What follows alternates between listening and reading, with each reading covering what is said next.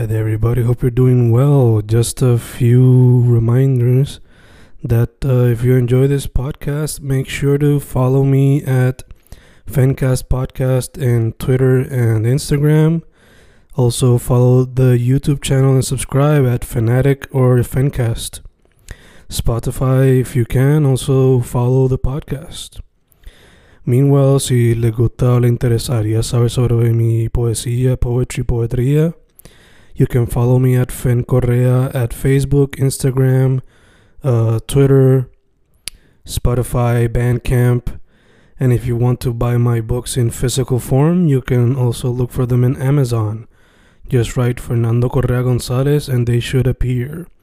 Once again, for the podcast, Fancast or Fancast Podcast en Instagram y Twitter, and YouTube bajo el nombre Fanatic o Fancast.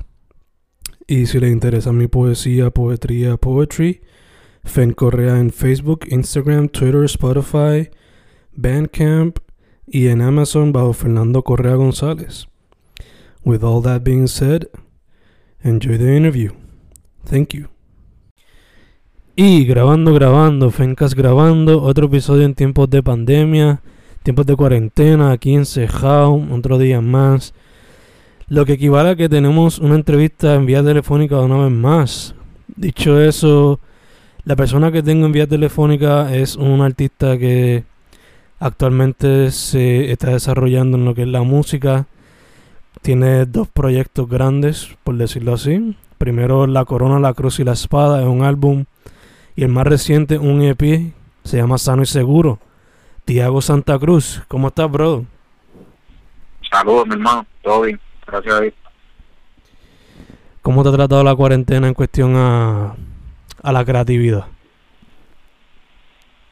Pues en verdad ha habido muchas cosas buenas, aparte de que, tú sabes, ha hecho más difícil todo excepto la música, en el sentido de que pues uno ha tenido más tiempo de sentarse, pensar bien lo que quiere hacer, qué propuestas, con qué propuestas venir y todo eso. Eh, hasta el punto que pueda, un poco más fácil ignorar que hay un revolú pasando en el mundo entero, pero ha traído cosas buenas. Nice, nice. Sí, que a pesar de todo, pues ha habido lo bueno entre todo. Seguro, sí. Este, no, y, y yo creo que eso es lo que uno más extraña en cuanto, por lo menos en tiempos regulares, uno que pues mientras está así desarrollándose, pues tiene que tener un trabajo, ca- casi todo el mundo al menos tener un trabajo o estar preocupado por otras cosas. Y pues, aunque yo sigo trabajando, ¿verdad? Porque la cuarentena no necesariamente paró eso, el, el que todo lo demás esté cerrado sí abre espacio a que pues yo con mi equipo también nos sentemos y no solo planificamos para los próximos meses, sino también para, para el año que viene y poder planificar con más tiempo de anticipación. Nice, nice. Está bueno, está bueno entonces.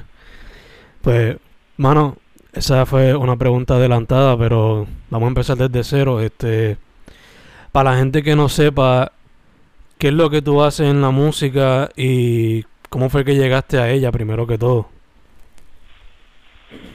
Ok, pues para empezar por, por cómo llegué ahí primero y después así llego a donde a lo que quiero hacer con eso y lo que hago. Realmente mi introducción a la música fue como a los 10 años, ¿me entiendes? Como músico. Porque no me siento saxofón, pero terminé cambiándome la percusión. Y durante toda esa etapa de la escuela intermedia y superior, pues yo lo que me dedicaba era a tocar en las agrupaciones pequeñas este, de la escuela, percusión menor, cajón, conga y ese tipo de cosas y pues de una forma u otra ese era el círculo en el que movi- me movía pero poco a poco entre la misma gente de la escuela los mismos compañeros míos pues empezamos a hacer más rapeo y pues el típico improvisación sentarse en un círculo irse a fumar y, y cantar con los panas. Algo que era más como por diversión pues empezamos poco a poco a ver cómo más en serio. Lo que hacían era como un tipo de cipher entonces.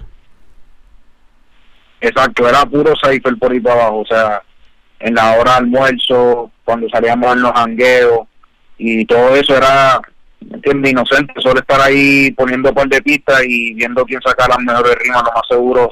Nos sentíamos cabrones en ese momento, pero si me pongo a escucharla ahora, lo más seguro no puedo escuchar ni un minuto de eso. Esa es vergüenza.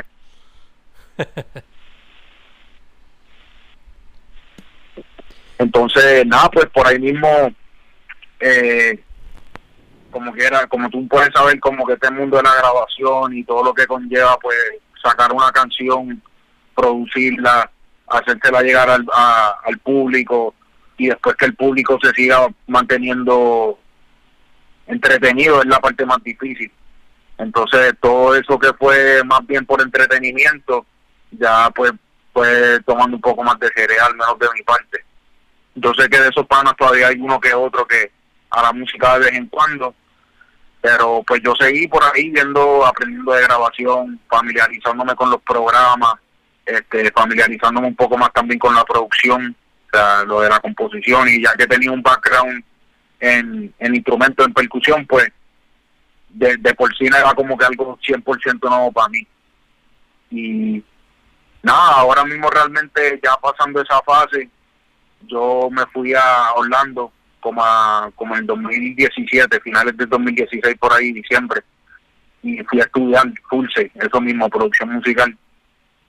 Y pues una vez ya estaba esos años ahí en Orlando, porque ahora mismo estoy en Miami, no sé si lo había dicho, y llegué este año acá. Pero esos años en Orlando realmente fue como un shock de, de, de yo decir, coño, realmente lo que yo estaba haciendo de aprenderme a grabar y aprenderme a poder formalizar una canción, conseguir la mezcla, que se hiciera la masterización, no es nada en comparación con todo lo que yo tengo que saber hacer, y más en esta época, en estos tiempos. Bien. Y allá que fue como que un... Fue chocante, por ponerlo así. No, claro, y más, en esta era que, como dije, lo de la música ahora mismo, yo si digo un 20% es mucho, porque ya la parte más complicada realmente todo lo que es mercadear una canción, todo lo que es cómo presentarse a la pública como público, cómo presentarla bien, cómo saber quién es tu público y eso es algo que uno no se puede coger a la ligera. Yo por un tiempo sí me lo cogí a la ligera y tenía en la cabeza como que, ah, mira, hago música que suene bien y la gente que gravite a eso, pues gravitarán a eso, pero me di cuenta que hay que ser un vendedor, aparte de todo. ya no se puede ser solo músico, rapero, compositor, lo que uno sea. Uno tiene que saber cómo conseguir que la, que la gente quiera consumirte a un punto donde uno pueda vivir de esto. Sí, sí, que tienes que ser artista, negociante, influencer, ponerte varios cascos encima. Sí, igual varios roles. Y yo creo que este año ha sido uno de los más importantes para eso, yo personalmente, porque yo me gradué el año pasado, 2019, como en, como en verano, eso fue junio, que yo tuve la grabación y eso. Y pues hubo un par de cosas que pues me tuve que mudar y todo eso, como quiera seguir haciendo música y sacándola pero estaba teniendo como una crisis de, identidad y eso era un poco más exagerado de lo que era, pero es lo que era. Eh, diciendo, yo tengo todas estas cosas que estoy trabajando, tengo toda esta música que tiene que salir, hasta el día de hoy tengo docenas y docenas de canciones que tengo, pero que no quiero sacar a lo loco porque he sabido lo que es uno sacar las cosas y que se desperdicien, por ponerlo de esa forma. Y pues este año ya pues teniendo un grupo de gente que está más dedicada ahí con uno, realmente prestando la atención a todos los detalles de cómo uno va a sacar la, la canción, me ha hecho aprender un cojón. Y pues este último proyecto que fue el Sami Seguro, pues tampoco quiero anticiparme mucho, me imagino que iba a hacer una pregunta de eso, pero más o menos para crear un puente. Eh, el proyecto se opone inicialmente surgió que fuera como un care package. Mira, tres cancioncitas, las zumbamos ahí durante la cuarentena, más o menos algo que refleje esta vibra por lo que estamos pasando y lo que yo estaba pasando por dentro también, pero tampoco era algo de un proyecto súper formal que yo dije quiero hacer esto y hacerle una super campaña ni nada. Y me, si sacamos el tiempo para hacer un video este y para empezar a sacar cosas visuales, cuestión de la que, la gente ya tuviera una cara con que asociarlo, ¿verdad? Más allá de fotos y todo. Pero realmente es como un anticipo, es como un, un preview y una práctica de cómo podemos llevar el mercadeo y, el branding de un, de un proyecto y de una propuesta y realmente irnos a full con eso. Sí, sí, que a la misma vez les va a servir como un, un learning experience para lo que sería el próximo proyecto. Sí, sí, porque si, si has escuchado el proyecto o una que otra, realmente no es un proyecto que yo considere que es algo... No quiero usar esta palabra porque ya a este punto todo el mundo está haciendo música comercial en el sentido que uno quiere monetizar y hacer un negocio, pero comercial en el sentido que no un sonido así súper accesible ni algo así, es algo que suena más hondo. Y para serte honesto, ya en los últimos dos años, yo sí he trabajado muchas de esas cosas porque de ahí viene mi origen, de querer hacer cosas más oscuras, pesadas, este, bien inclinada al, liricismo, pero también he trabajado un montón de cosas ya con esta mentalidad de, de presentarse al mundo entero y no solo pensar en un niche, que, este, que realmente son, que yo creo que sacándola al mundo sería mucho más fácil que masas se identifiquen con eso. Y pues como como más o menos como una despedida temporera. Es como yo diciendo, e, esto cierra más o menos una etapa y más o menos se te da un estándar en términos de cómo que, uno tiene que hacer ahora. O sea, ya yo no me conformaría con sacar una canción y si no tiene algo visual que lo que yo siento que no estoy sacando una canción realmente. Y pues más o menos se te da ese estándar y, y nos pone en esa posición de de retarnos a nosotros mismos porque tenemos que decirnos como equipo, decir, mira, tenemos que sacar algo que te pueda vender, que siga siendo Tiago, ¿me entiendes? Tampoco es que voy a salir sonando como Maluma de la noche a la mañana porque no soy yo. Y que como quiera se siente que si la gente se va de aquí a tres años a ver lo que yo estaba sacando hace tres años, se sienta que el, mi catálogo esté contando una historia. Y pues, Sammy seguro lo que representa este capítulo es como ese cierre a esa búsqueda y ese y ese proceso de como de de pasar de hacer música encerrado y hacer música que uno pueda que, le abra las puertas a uno también y pues que mejor momento que una cuarentena para hacer eso ¿no? y allá o sea organizarte quizás pues repensar las cosas eh, ser más business savvy por ponerlo así hacer más planes. Literalmente. Y allá me gusta lo que estás pensando y lo que estás tratando de hacer. Eh, mencionaste, ya que mencionaste ahorita que quizás lo que estaba haciendo antes era un poquito más nicho, más hacia el liricismo. Aunque yo diría que el Sano y Seguro y tiene un poco de eso también, pero te pregunto, eh, ya que mencionaste eso, alguna, ¿cuáles serían algunas de tus influencias e inspiraciones? Como artista. Artista, este, eh, música como tal, película, o sea, ¿qué son las cosas que te inspiran o te han influenciado a través del tiempo? Ok, te entiendo. Pues mira, realmente es una buena pregunta porque hay artistas que a mí me inspiran que a hacer música. Es decir, cuando yo escucho a esos artistas, yo digo, yo quiero sentarme y trabajar un proyecto para poder hacer algo que tenga esto. Este, y hay artistas de la industria latinoamérica, latinoamericana y artistas de la industria americana. Y pues más o menos yo lo separo así. Ahora mismo es inevitable que uno esté observando las movidas de alguien como un Bad Bunny, ¿verdad?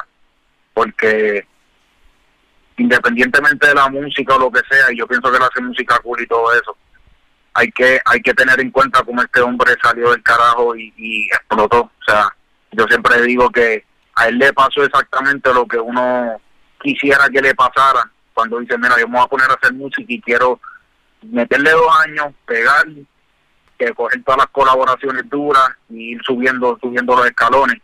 Y yo creo que una, al menos desde el punto de vista del consumidor de nosotros, parece una carrera impecable. Así que en la industria latinoamericana definitivamente hay que observar a Benito y es una de las personas a las que yo le tengo el ojo para ver qué hace y qué ha hecho este para llegar a donde está lo que él, lo que pues yo crecí en los tiempos de Calle 13, definitivamente residente, aunque todavía gravito un poco más a la música que la hacía más antes, ¿verdad?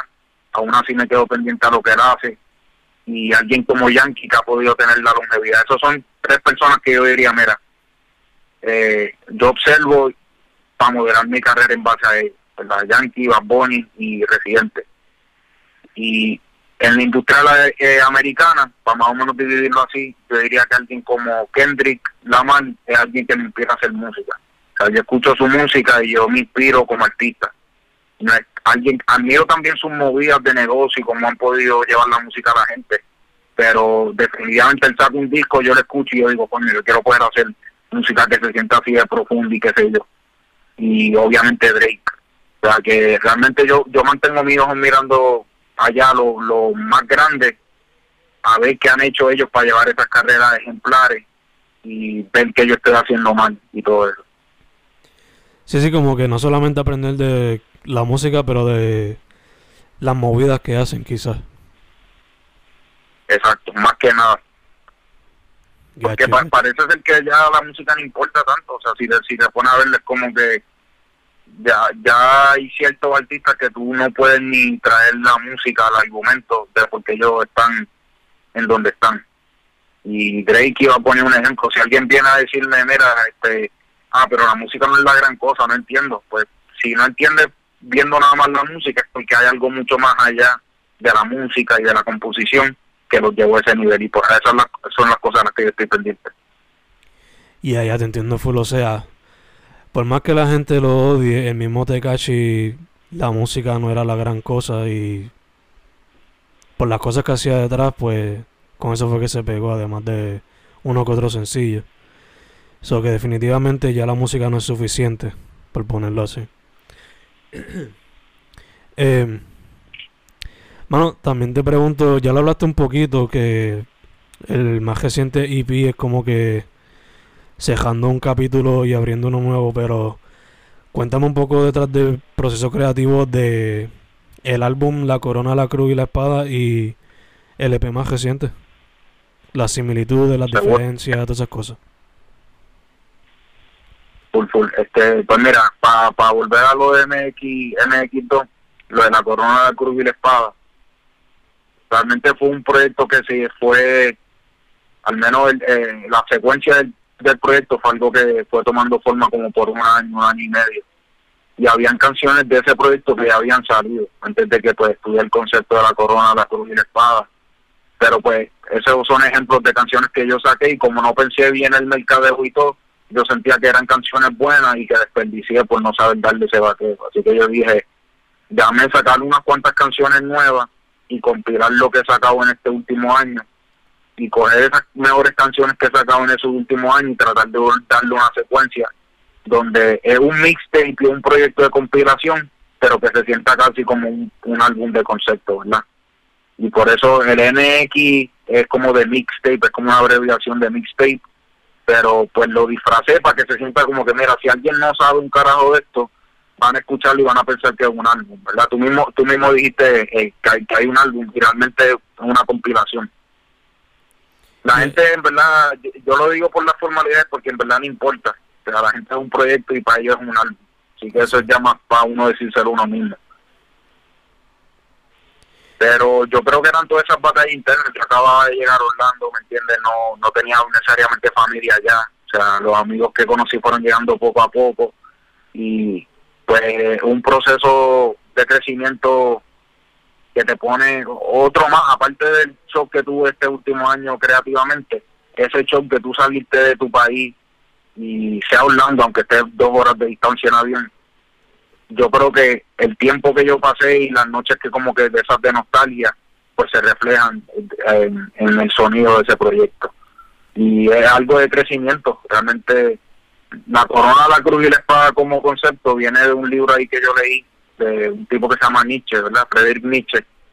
Y yo me inspiré por audio, ¿verdad? Entonces, él tiene un libro que se llama Si hablo Zaratustra y en una parte de ese libro el personaje principal se topa con como que él está llevando un cuerpo, no va a ser la historia de alguien, pero está llevando un cuerpo al bosque, enterrando el cuerpo de alguien ahí, qué sé yo, y tiene un sueño donde se le, se le presenta cuál es el proceso de crecimiento para la iluminación de un ser humano. Y pues hay tres fases. Las tres fases eran pues un camello, un león y un niño, ¿verdad? Y pues cada fase pues representaba, como que el camello representaba todo ese esfuerzo, todo ese trabajo que uno tiene que meter. El León representaba lo que era, pues ya una vez uno tenía esa confianza que, que salir allá y realmente buscar lo que uno quiere. Y pues el niño, que es la última fase, es como es como que esa búsqueda de nuevo de la inocencia y la curiosidad para uno no estancarse y uno siempre tener esa, esa hambre y esas ganas de aprender. Y yo no iba a ponerle el camello, el león y el niño, en verdad. Y como ya tenía unas canciones que estaban en desarrollo, que era la espada y la cruz, pues yo dije, coño, yo puedo todavía, me da tiempo de coger estas canciones eh, y más o menos moldearlas para que vayan de acuerdo a ese concepto de crecimiento. Y pues la cruz representa el camello, que es puesto ese cargar el peso, ¿verdad? Y pues mi nombre es Santa Cruz, hoy de acuerdo con, con como que la cruz cargando el esfuerzo. La corona es el niño, ¿verdad? Esa búsqueda de inocencia y eso como que esa curiosidad y esas ganas de aprender. Y la espada es ya pues esa hambre y esa, esas ganas de salir al mundo y realmente con el terror. Y pues ese fue más o menos el, la idea que, empezó todo. Nice, nice. Me encanta me encanta cómo pudiste balancear, o sea, todo en el sentido de que una compilación, pero es un mixtape que puede salir también ser este definido como un concept album. Y o sea, se puede ver fácilmente porque es bien ¿cómo se dice? La música como que toda conecta en el sentido del sonido. Hay un sonido set, a pesar de que cada una pues varían cada en algunos detalles. Este entonces, y me, y me gusta también que es balanceado. Son 12 canciones, 38 minutos, y cuando la acaba y empieza otra vez, o sea, uno ni se da cuenta porque es un breeze. O sea, se pasa, se pasa bien a pesar de de que a veces puede ser pesado, a veces más tranquilito, que en verdad que se los recomiendo a muchos. Eh, algo que me encanta también de ese proyecto es la portada. ¿Quién te hizo la portada, mano? Ah, esa la hice yo mismo. Nice, nice, nice, nice. Y entonces, te pregunto también, comparando el proyecto con Sano y Seguro, ¿cómo, ¿Cómo se da la diferencia entre cada proceso creativo?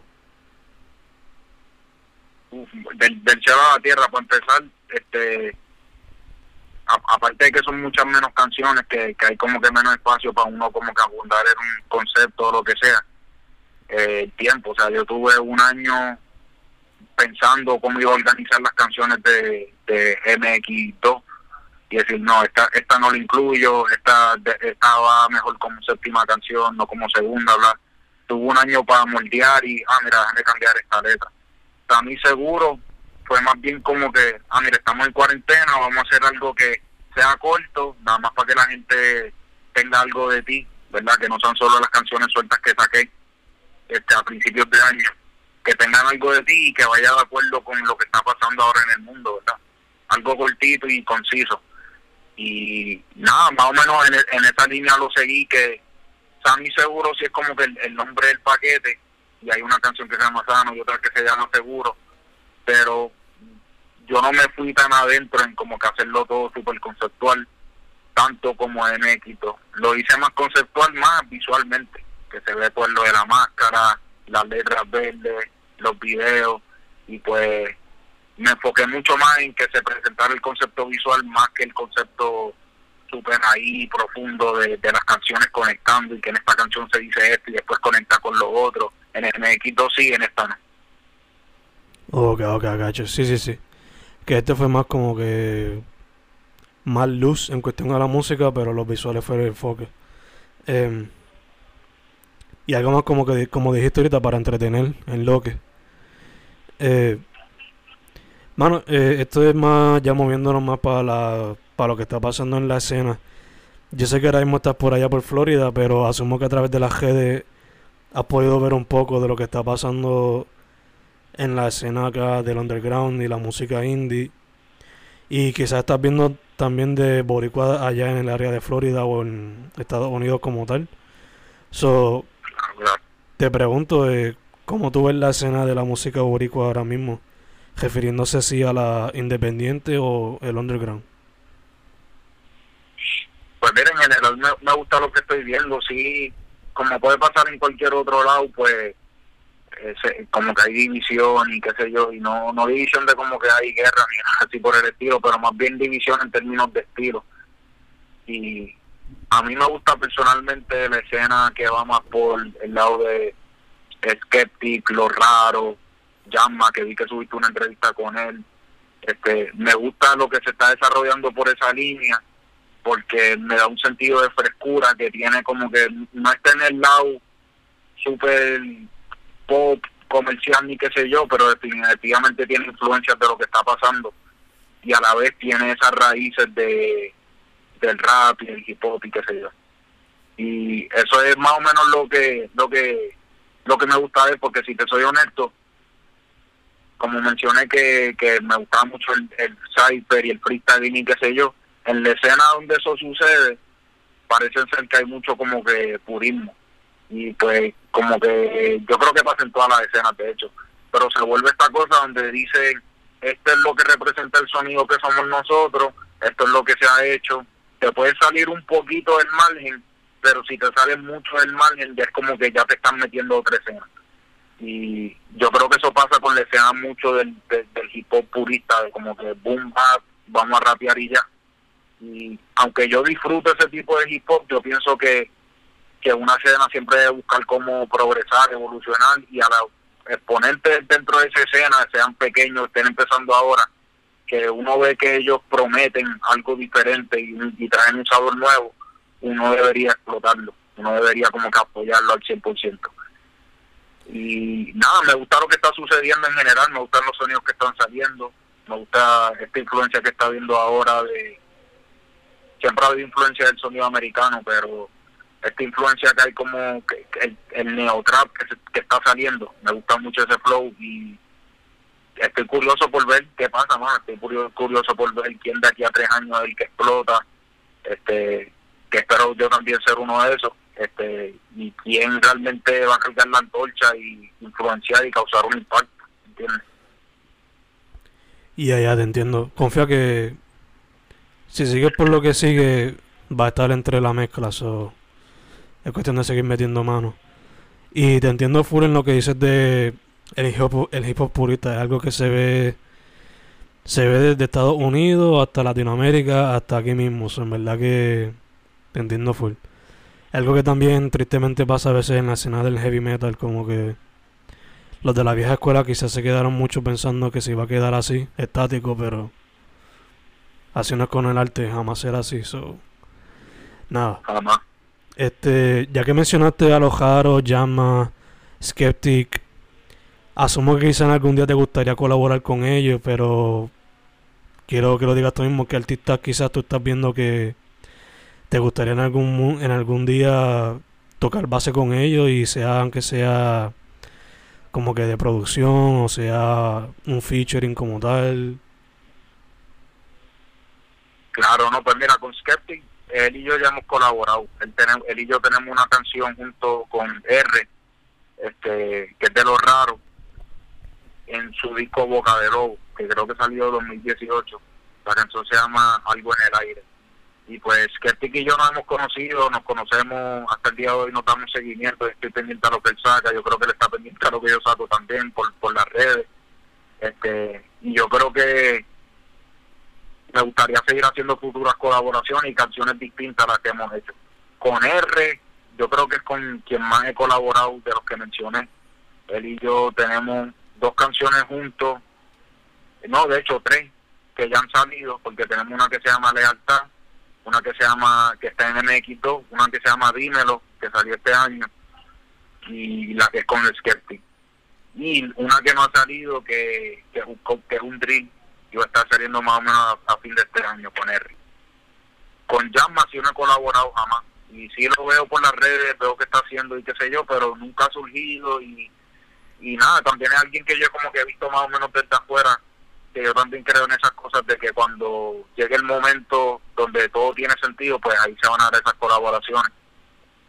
Eh, eso en cuanto a lo que ellos respetan, pero así de la escena en PR que yo veo que están subiendo, saliéndonos más o menos de eso, eh, un chavo que se llama Renners, le está metiendo bien cabrón, lleva rato metiéndole bien cabrón, como que sacando contenido de calidad non-stop, al menos desde el último año, por lo que he visto. Eh, otro chamaco que ahora el, el manejador de Braithiago lo, lo, está corriendo, que se llama Hispano, él se mete más, él es más en el rap, y trap, reggaetón, y está tirando ya para para esas ligas, pero definitivamente le veo un, un sonido cabrón y me gustaría colaborar con él también y unos cuantos más, entre así mismo que me vengan a la cabeza rápido tendría que ponerme a ver, pero así me vinieron ellos. Nice, nice, nice. Ya que mencionamos a Skeptic brevemente, te pregunto, ¿viste el video nuevo de Cajito de los Mantecados? sí, ese cabrón.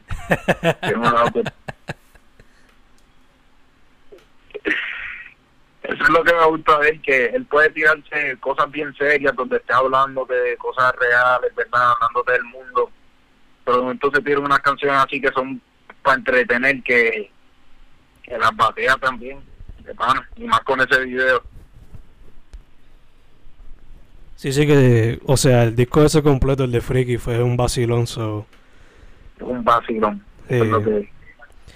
que se puede tirar algo serio, pero también se tira el vacilón full.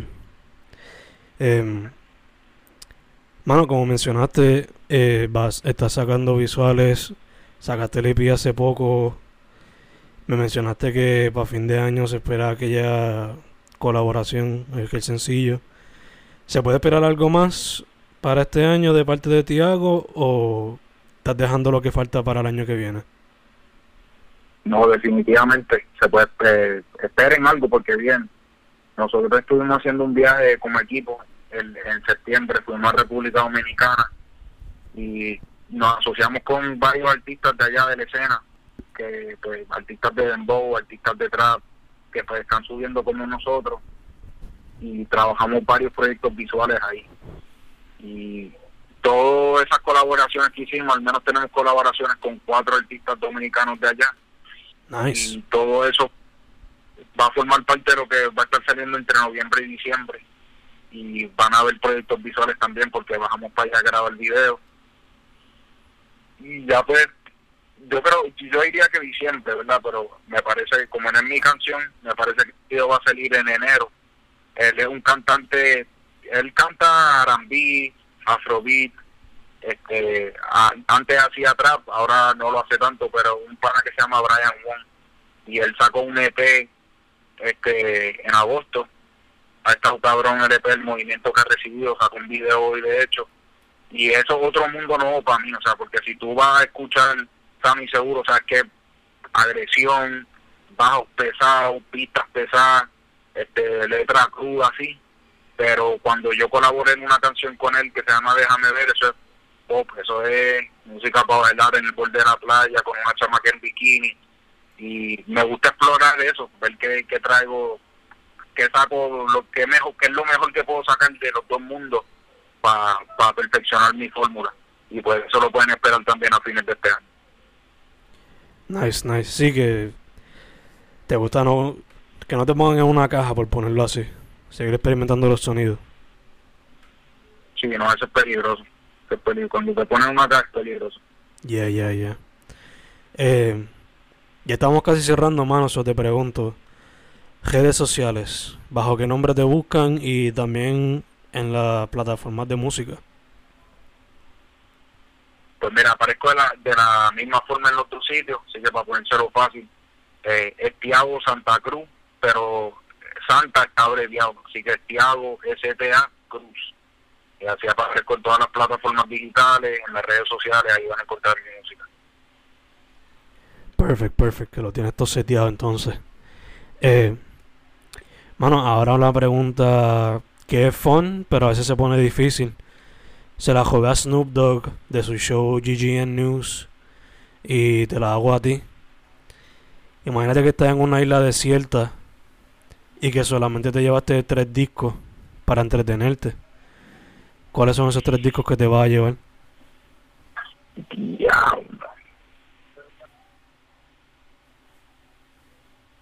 Está cabrón, porque esos tres discos mañana podrían cambiar, pero déjame darte la mejor contestación que pueda ahora mismo. Te dejo saber que pueden ser mixtapes, pueden ser álbum, puede ser un soundtrack. Lo que no puede ser es un, un playlist. Eso sí que no. Sí, sí. No, tampoco así. Este. Pues mira, voy medio rockero. Yo creo que un disco que definitivamente me llevaría, que podría escuchar, es uno de una banda que se llama Dream, Thea- Dream Theater, que se llama Kingston Man. Este, ese disco, me gustaron varios discos de ellos, pero Things from a Memory eh, cuenta una historia de puta, tienen todo, tienen canciones suaves, tienen lo progresivo bien cabrón. Este, me llevaría Nothing Was the Same de Drake, que yo sé que es otro polo opuesto. Y me llevaría el original de Calle 13, creo que me estaba pensando cuál de Calle 13 me llevaba, pero me voy con Calle 13. El, el primero, el de la lengua en el mantecado. Nice, nice. Me encanta la variedad, hermano. Calle 13 cuando hacía un poquito más de reggaetón a lo que era el reggaetón, que también experimentaba. Drake empezando. Y Dream Theater desde la super izquierda por allá con metal progresivo conceptual. Me encanta, me encanta. Y es que si me llevo tres discos de rap, me aburro rápido. Si tres discos de reggaetón, me aburro rápido. Y tres discos de rap, me aburriría. Así que un poquito de todo. Ya, no te entiendo full. Yo por eso me llevaría. Me llevaría, por ejemplo, uno de Gorillaz, porque los discos de Gorillaz siempre tienen mucha variedad musical, so. Siempre me llevaré uno de ellos, vamos a ponerlo así. Sí, sí. Eh, otra vez más, mano, te consiguen en todas las redes sociales bajo Tiago Santa Cruz, la, la Santa STA, ¿cierto o falso? Cierto. Perfect, perfect.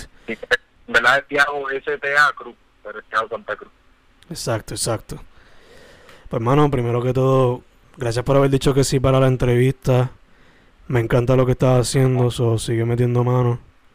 Segundo, mascarilla y todas esas cosas, tú sabes, cuidándose.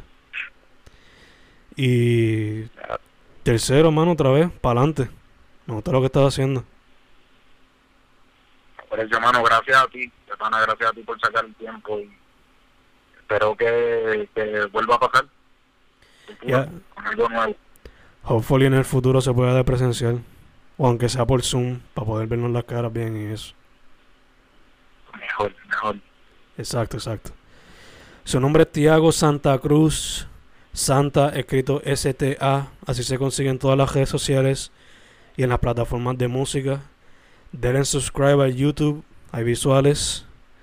Una vez más, brother, muchas gracias. Estamos set. Gracias a ti, bro. Eso va por ahí.